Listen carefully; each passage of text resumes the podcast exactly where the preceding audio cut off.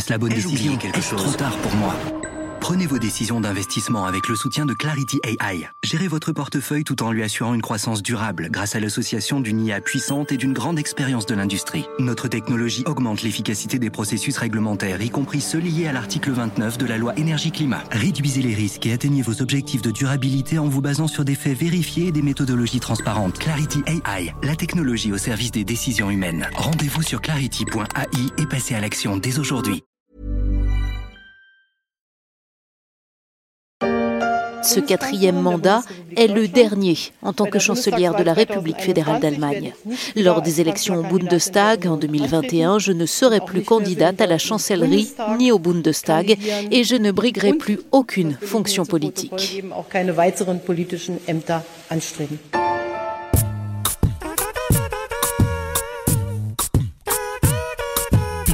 Pour Angela Merkel, l'heure de la retraite a sonné. Elle l'a promis en 2018 et elle a tenu parole. Ce quatrième mandat sera le dernier. En 16 ans, elle a profondément marqué de son empreinte un pays qui a su traverser les crises qui ont secoué une Europe vieillissante. Quel que soit le vainqueur des élections du 26 septembre, il ne sera pas facile de lui succéder.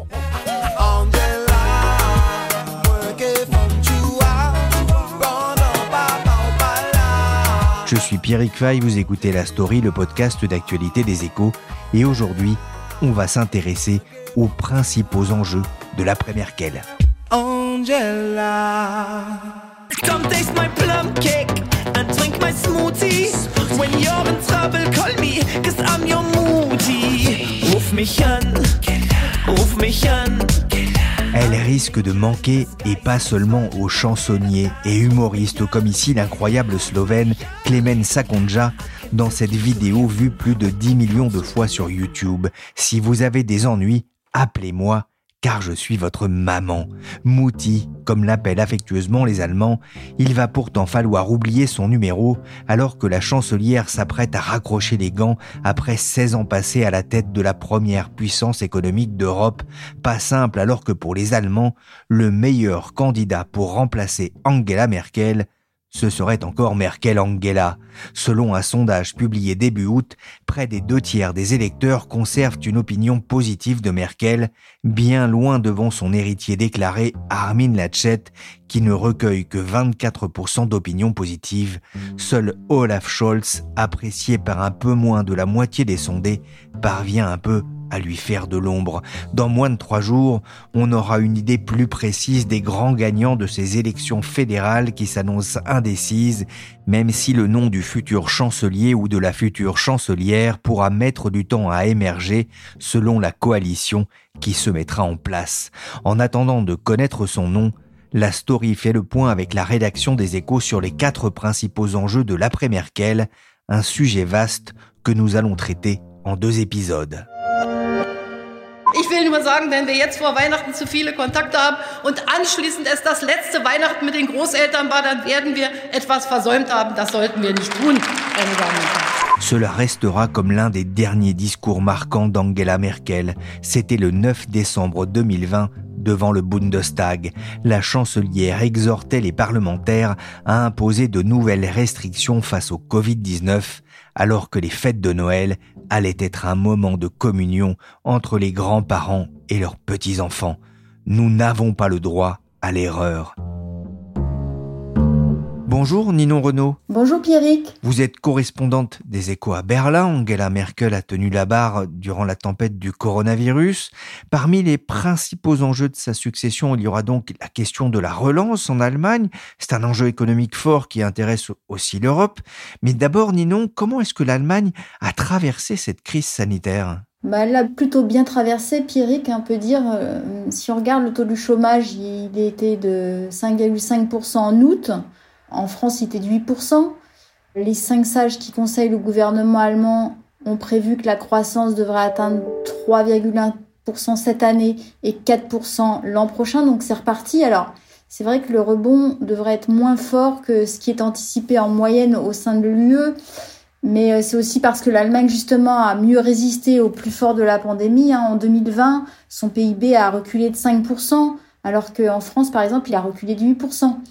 Et il y a deux raisons principales à cette bonne résistance.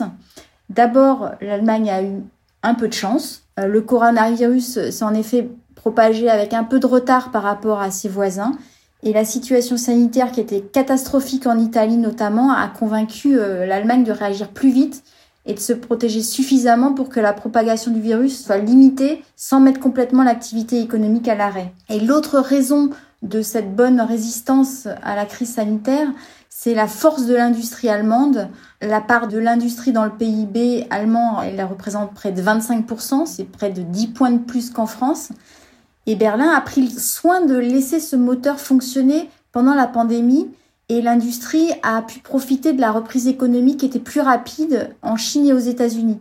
Et puis, il faut pas oublier une dernière chose, c'est que l'Allemagne a pu dépenser sans compter pour maintenir à flot son économie et les pans qui étaient les plus touchés par la crise, hein, les plus étranglés. Donc, souvenez-vous, le ministre des Finances, euh, Olaf Scholz, avait parlé d'un bazooka financier. C'était près de 1100 milliards d'euros qui étaient mobilisés et des années d'orthodoxie budgétaire qui étaient couplées avec une croissance forte durant la décennie précédente ont offert un épais matelas financier au pays. Oui, c'est vrai hein, que l'Allemagne a dépensé euh, aussi sans compter durant cette crise. le quoi qu'il en coûte version Berlin, ça pourrait donner Was auch immer es kostet, si je prononce bien. La question euh, qu'on se pose aujourd'hui, c'est forcément est-ce que l'Allemagne va revenir maintenant à une plus grande orthodoxie budgétaire, Ninon? Alors, c'est la grande question qui inquiète euh, en Europe, mais sans doute à moyen terme, oui, parce que les Allemands sont dans leur majorité attachés à cette orthodoxie, hein, à gauche comme à droite. Ils ont été traumatisés par l'hyperinflation des années 1920 et la crise économique qui a ensuite propulsé Hitler au pouvoir euh, au début des années 30. Et un exemple symbolique de l'attachement des Allemands à cette orthodoxie, c'est que seule une minorité de la population est prête à abandonner la règle du frein à l'endettement. C'est une règle qui est inscrite dans la loi fondamentale allemande depuis 2009 et qui interdit à l'État de recourir à la dette au-delà de 0,35% de son PIB. Ça correspond actuellement à plus ou moins 10 milliards d'euros par an. Et toute la question, en réalité, c'est plutôt de savoir à quelle vitesse le pays veut redresser ses finances et retourner au zéro noir, ce fameux Schwarz Null qui correspond à un budget strictement équilibré, c'est-à-dire sans dette. Alors on sait que ce ne sera pas pour 2022 parce que le projet de budget du gouvernement sous la houlette du social-démocrate Olaf Scholz, qui est aussi le candidat du SPD aux élections, ce projet prévoit près de 100 milliards d'euros de dette pour 2022. Mais la trajectoire budgétaire qu'a dessinée le ministre des Finances, elle prévoit un respect du frein à l'endettement dès l'année suivante, donc en 2023. Et Olaf Scholz estime en gros que la cagnotte fiscale qui atteint près de 50 milliards d'euros qui a été accumulée au cours des dernières euh, années, ajoutée au retour de la croissance, doit permettre de revenir à ce frein à l'endettement. Et la droite, la CDU d'Angela Merkel, et surtout encore plus les libéraux font une priorité du retour à cette règle au plus vite. Alors pour être honnête, vu les investissements gigantesques que tous les partis envisagent de mener pour moderniser le pays qui en a grand besoin et pour accompagner la transition climatique, et vu le niveau des dépenses sociales qui atteint 50% du budget, j'ai du mal à imaginer un retour très rapide à une stricte orthodoxie budgétaire. Mais en même temps, le rythme de ce retour dépendra beaucoup du chancelier et de la coalition qu'il réussira à former. Alors, un chancelier chrétien-démocrate, c'est-à-dire avec Armin Laschet, renforcé par les libéraux, le FDP, sera clairement plus prompte à revenir rapidement à l'orthodoxie, quitte à couper dans les dépenses sociales, alors qu'un chancelier social-démocrate, c'est-à-dire Olaf Scholz, appuyé par les Verts, sera certainement moins arc-buté sur ce principe. Et pour l'instant, Olaf Scholz fait la course en tête. Oui, l'Allemagne a moins souffert que la France et de nombreux euh, pays, mais il y a quand même une question qui demeure. Avant la crise, certains économistes s'inquiétaient quand même d'un modèle allemand de croissance qui semblait à bout de souffle. En tout cas, c'est un modèle qui a super bien performé au début du siècle, qui est un modèle en revanche peu adapté aux défis futurs parce qu'il est fondé sur une industrie lourde, très énergivore et euh, l'Allemagne est le plus gros pollueur de l'Europe. Donc elle va devoir verdir son acier, sa chimie, son automobile à toute vitesse pour leur donner une chance de survivre dans un monde décarboné. Alors comme je l'ai évoqué, euh, l'Allemagne a par ailleurs, peu investi durant la précédente décennie dans ses infrastructures. Elle a préféré accumuler les excédents budgétaires et c'est pour cela qu'il va falloir tant investir. Ça va demander beaucoup d'argent. 200 milliards d'investissements seraient nécessaires pour les infrastructures énergétiques, les transports, le numérique d'ici 2030. Enfin, ça, c'est le calcul que fait l'Institut de recherche économique de Berlin qui s'appelle le DIW. Et l'Allemagne, ces investissements sont d'autant nécessaires que l'Allemagne a accumulé beaucoup de retard dans le domaine très stratégique du numérique. Un seul exemple, les autorités de santé euh, allemandes communiquent encore par fax avec des indications manuscrites parfois peu lisibles pour échanger leurs données sur la pandémie. Et dimanche, j'ai voulu me regarder une conférence en ligne et mais mon débit internet n'était pas suffisant et c'était sans arrêt haché. Je pouvais pas suivre cette conférence. On est en 2020, on est en Allemagne et on n'a pas de connexion internet suffisante. Alors pour l'industrie, cette numérisation, elle est d'autant plus existentielle que la 5G va lui permettre de gagner en agilité pour optimiser ses processus de production et offrir toujours plus de services connectés très demandés. Hein. Le dernier élément qui met ce modèle euh, en question, qui fragilise ce modèle, c'est que le pays vieillit. Et euh, il manque déjà de main-d'œuvre qualifiée. Et d'ici 2030, il n'y aura plus qu'un actif pour deux retraités. Donc l'Agence euh, fédérale pour l'emploi a fait un calcul et elle estime fin août, il faudra attirer 400 000 immigrés par an pour compenser les vagues de départ à la retraite et accompagner la croissance. Donc ça fait un modèle qui est vraiment, pour plusieurs raisons, remis en question et qui va devoir se repenser. Euh, plus de 100 000 personnes manifestent pour l'arrêt du nucléaire en Allemagne. Ici à Berlin, plusieurs centaines de militants se sont mobilisés hier après l'incident dans une centrale japonaise frappée par un séisme et un tsunami. En 2011, l'Allemagne fait un choix marquant en matière énergétique avec l'adoption d'un programme pour sortir du nucléaire civil au lendemain du drame de Fukushima. Le nucléaire pesait alors 22% de sa production d'électricité décision est prise de fermer les 17 centrales du pays. 14 infrastructures ont déjà été démolies, comme celle de Philipsburg dans le bas de Württemberg, dynamitée en 2020.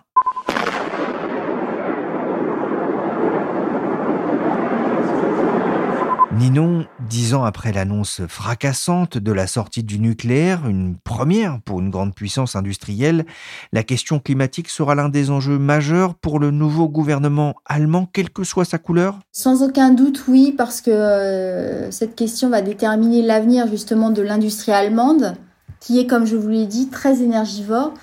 Et la question est d'autant plus sensible que sous Angela Merkel, l'Allemagne a fait des choix qui rendent le verdissement de son industrie particulièrement compliqué. Hein. Je rappelle qu'après la catastrophe de Fukushima, le pays a décidé de sortir du nucléaire totalement en 2022, donc c'est-à-dire l'année prochaine, avant même d'abandonner le charbon au plus tard en 2038, alors que le nucléaire n'émet pas de CO2. L'Allemagne va donc devoir euh, déployer à tour de bras son parc d'éoliennes et de panneaux solaires pour compenser cette disparition du nucléaire et du charbon et en même temps satisfaire les besoins croissants en électricité du pays. Donc passer de 45% à 65% d'énergie renouvelable dans son mix énergétique d'ici 2030, ça c'est son objectif, ça représente un triplement des installations allemandes de production d'énergie renouvelable. Alors en plus le problème c'est qu'elles sont de plus en plus difficiles à faire accepter aux habitants. Il y a beaucoup de gens qui veulent pas d'éoliennes dans leur jardin, enfin dans la proximité de leur habitation. Et à ce défi, il faut ajouter celui du réseau électrique qui doit être adapté pour se connecter à toutes ces énergies renouvelables qui sont en fait disséminées sur le territoire dans le nord et produites en majorité dans, cette région. Mais comme il y a eu tout un tas d'initiatives, il faut aller chercher cette énergie renouvelable un peu partout. Donc il faut organiser de nouvelles autoroutes de l'électricité. Et pour l'instant, il n'y a que 1700 km sur 12 000 qui sont nécessaires, qui ont été achevés selon l'Agence fédérale des réseaux. Et donc cette lenteur, elle accroît le risque de blackout pour l'Allemagne et c'est un risque dont la Cour des comptes allemande s'est fait l'écho en mars dernier. C'est vrai que le rapport de la Cour des comptes allemande en mars dernier était très critique, dénonçant notamment une sécurité d'approvisionnement en électricité à risque. Elle demandait une réforme de la tarification de l'électricité réglementée par l'État. Ça veut dire, Ninon, que la facture risque d'être lourde pour les consommateurs dans un pays où l'électricité coûte déjà très cher? C'est un vrai sujet et c'est d'ailleurs ce qui fait que la question sociale euh, est une des questions qui est remontée au premier rang des préoccupations des Allemands.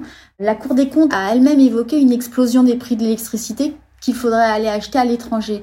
Parce que la question est d'autant plus sensible que en Allemagne, c'était déjà le pays où l'électricité coûte 30,4 centimes du kilowattheure. C'est déjà 62% plus cher que pour un Français. Et euh, la raison, elle tient au fait que le, le, développement des énergies renouvelables a été financé par des subventions importantes et notamment la taxe qui s'appelle EEG, qui a vu son coût au kilowattheure décuplé entre 2010 et 2021 et elle atteint aujourd'hui 6,5 centimes.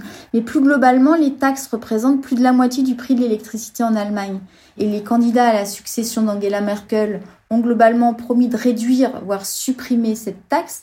Mais la question de la sécurité énergétique de l'Allemagne, elle reste entière et il en va de la compétitivité de son industrie. Merci Ninon Renault, correspondante des échos à Berlin, pour cette analyse de deux des défis qui attendent l'Allemagne de l'après Merkel, le défi du climat et le défi de la relance.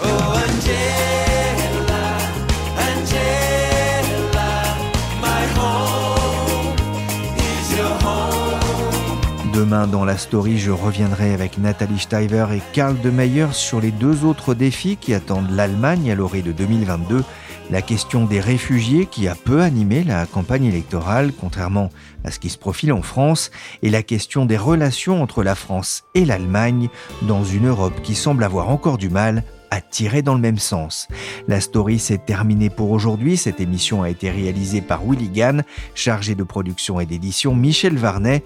La story est disponible sur toutes les plateformes de téléchargement et de streaming de podcasts comme Apple Podcast, Castbox, Google Podcast ou encore Deezer. Et vous pouvez même demander à Alexa de jouer le dernier épisode de la story sur Amazon Music.